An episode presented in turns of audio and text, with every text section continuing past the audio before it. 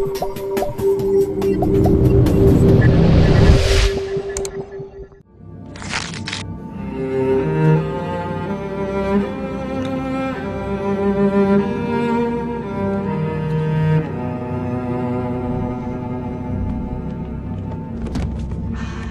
kind of place made me want to puke.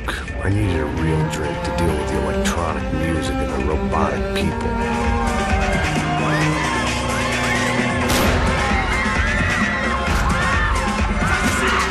Seen it coming, but that was no surprise. It's hard to keep your eye on the ball through the bottom of a glass. I just hoped I could get to Fabiana and Giovanna in time.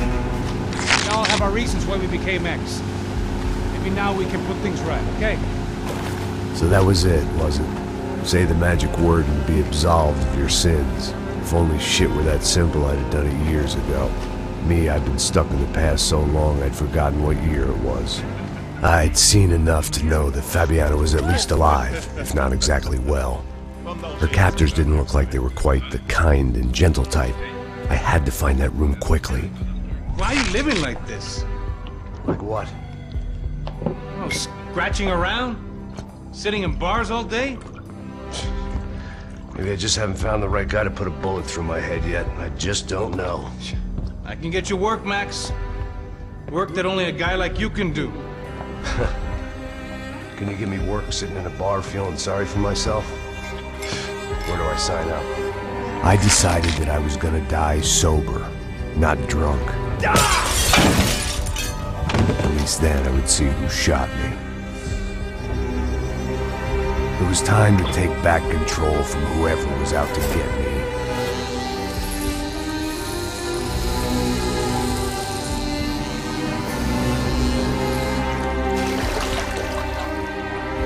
Did not know this. We are lost, Max. Our brother was everything to us. I understand. Listen, I'm, I'm sorry about your loss. Both of you.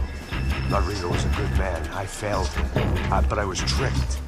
What happened, Max?